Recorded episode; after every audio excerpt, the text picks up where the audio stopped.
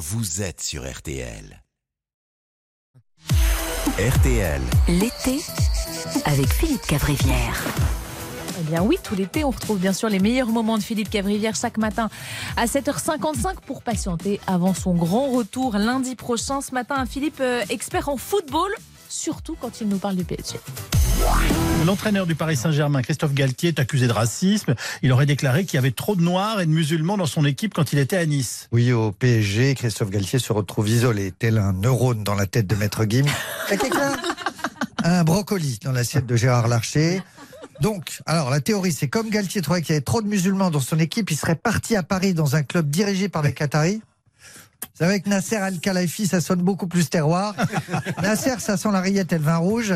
C'est bien connu. Il est mal, mon Totof. Alors, il faudrait qu'il fasse à la façon des membres du gouvernement. Moi, je lui conseille, Oui. pour faire diversion. Ah. Alors, il y a soit Playboy, soit le coming out. Euh, comme Olivier Dussopt et Sarah El Haïry. Mhm. Faut trouver les mots justes quand on fait un coming out. On connaît les gars du foot. C'est pas tous Jean Dormesson. Surtout Kiki Galtier. Ah, il peut partir en aquaplaning. Il, il va appeler Tétu, il va encore mal s'y prendre. Il va faire Ouais, allô, c'est le magazine DPD, c'est vous là Bon, euh, voilà, mais je veux faire, euh, je veux faire le coming out là. Je suis Charlie, je suis Tarlouse, je suis dans l'orchestre. euh. J'a- voilà, je suis, j'adore regarder les sgags. Voilà, je, moi, c'est mes deux passions dans la vie, c'est le dribble et les zizi. De grosses bites black. Oui, ouais, c'est ça, Pascal Pro aussi, je regarde, euh, voilà. Le joueur du PSG, Anders Herrera, s'est fait voler avez lui, son ça portefeuille, bah oui, dans sa voiture par une prostituée travestie, euh, montée à bord au bois de Boulogne. Vous tirez vraiment cette chronique vers le bas, Yves, avec le choix des sujets que vous m'imposez. Surtout qu'on ne sait rien de l'affaire. Respectez la présomption d'innocence. S'il vous plaît. Hein, ne blâmons pas ce pauvre Anders Herrera. On imagine très bien la scène. hein. C'est l'erreur bête euh, qu'on aurait tous fait. On voit un homme athlétique euh, en perruque, talons et porte-jartel qui fonce vers votre voiture. Bah, le premier réflexe, on panique, euh, on ouvre la porte, voilà. Et en plus, on connaît les joueurs du PSG. Ils ont des revenus modestes euh, sur leur Zara Picasso, leur Twingo. Ils n'ont pas la fermeture Non. centralisée qui fait clic. En tout cas, cette histoire mérite une enquête du spécialiste Méjean, Jean-Alphonse Richard.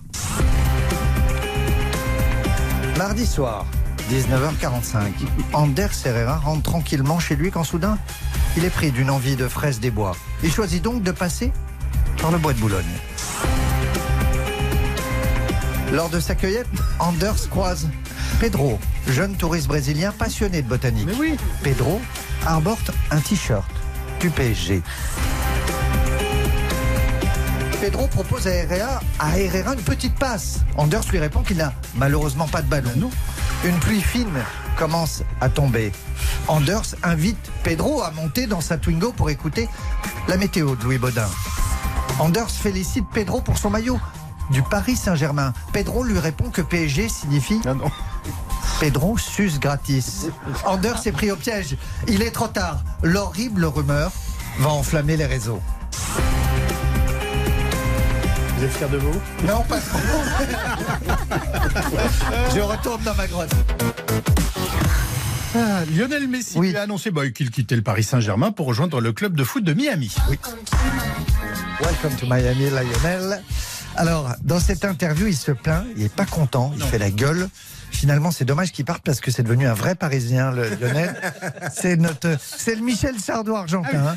C'est, c'est Elisabeth Borne en crampon. Il fait tout le temps la tronche. Ah, mais si, il déclare J'étais pas heureux à Paris. Bah, nous non plus, Lionel. Mais nous, on reste. Voilà.